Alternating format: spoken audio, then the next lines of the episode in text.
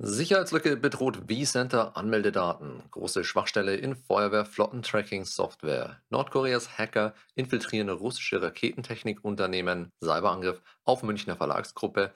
Aktuelle Phishing-Warnungen und krimineller Hostingdienst zerschlagen. Mein Name ist Frederik Mohr und das sind die Hacker News der Woche. Die Weekly Hacker News gibt es auch als Audioversion auf unserem YouTube-Channel, auf unserem PeerTube-Server lastbridge.tv sowie auf allen gängigen Podcast-Plattformen zum Abonnieren. Die Details und Quellenangaben zu den einzelnen News kannst du wie immer auf unserem Blog unter www.lastbridge.de nachlesen. Aus der Kategorie Schwachstellen und Exploits. Dell Compellent Tools Sicherheitslücke bedroht vCenter Anmeldedaten. Die Compellent Integration Tools for VMware von Dell weisen eine gravierende Sicherheitslücke auf. Ein nicht behobener Fehler in der Software ermöglicht es Angreifern, gespeicherte vCenter-Admin-Anmeldedaten zu entschlüsseln und das Klartext-Passwort abzurufen. Die Schwachstelle beruht auf einem fest verankerten AES Encryption Key, der einheitlich für alle Installationen verwendet wird. Dieser Schlüssel wird verwendet, um die Konfigurationsdatei des Programms zu schützen, in der die vCenter-Anmeldeinformationen gespeichert sind. Ein Sicherheitsforscher entdeckte, dass dieser statische AES-Schlüssel in der Software enthalten ist und für alle Kunden identisch ist.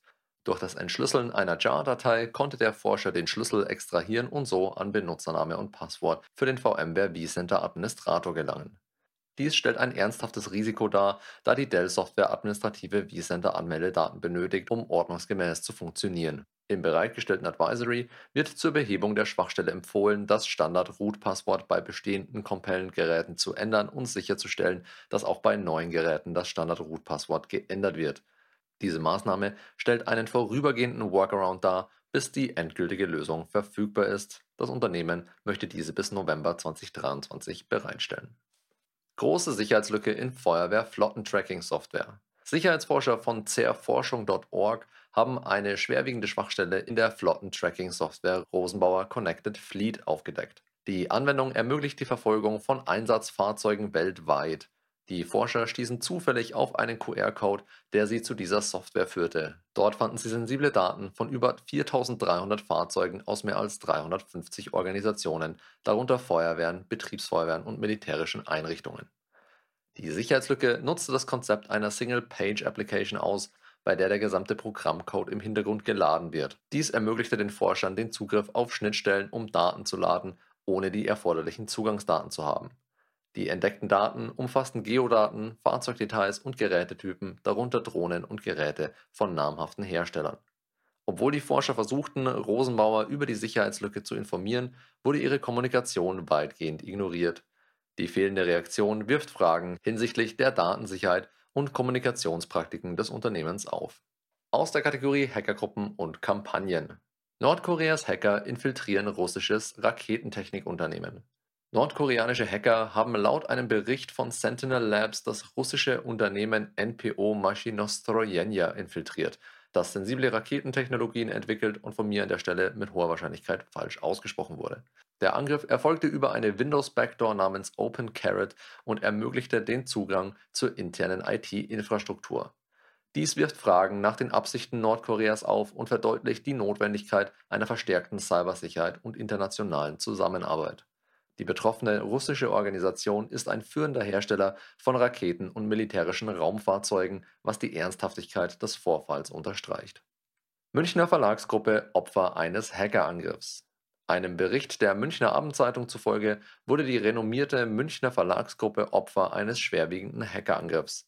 Dabei wurden tausende sensible Daten gestohlen, darunter Adressen, Bankdaten und Verträge mit prominenten Autoren.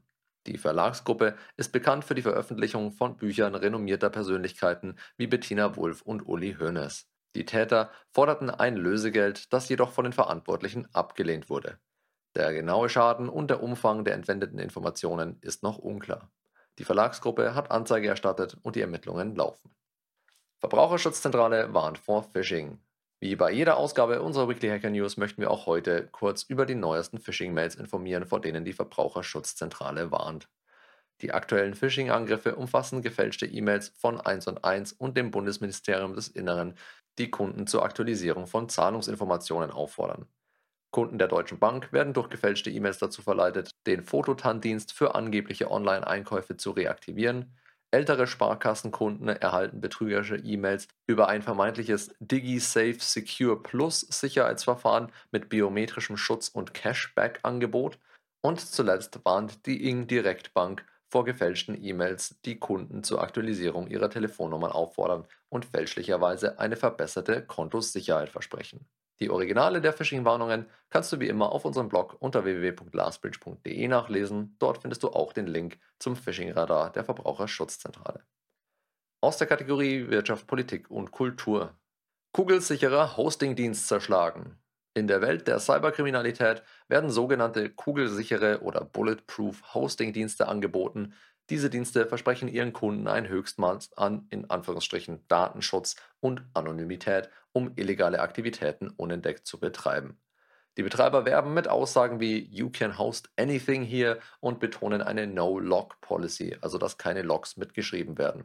Das Versprechen des Datenschutzes soll vor allem Kunden locken, die anonym bleiben wollen. Es ist aber klar, dass es den Anbietern solcher Plattformen nicht wirklich um Datenschutz geht, sondern darum, die illegalen Aktivitäten ihrer Kunden zu verschleiern und Strafverfolgungsbehörden zu täuschen. Ein aktuelles Beispiel hierfür ist der Fall von lolekhosted.net in Polen. Diese Hosting-Plattform wurde von Kriminellen genutzt, um Schadsoftware zu verbreiten, um weltweit Cyberangriffe wie DDoS-Attacken, den Betrieb von Botnets oder die Verbreitung von Spam-Nachrichten durchzuführen. Die Festnahme von fünf Administratoren und die Beschlagnahmung der Server von lolekhosted.net markiert einen Erfolg im Kampf gegen solche illegalen Hosting-Dienste. Das war's für diese Woche. Die Weekly Hacker News gibt es auf unserem YouTube-Channel und als reine Audioversion auf rss.com sowie diversen Podcast-Plattformen zum Abonnieren oder als monatliche Zusammenfassung in unserem Newsletter. Danke fürs Zuhören und bis zum nächsten Mal. Stay safe.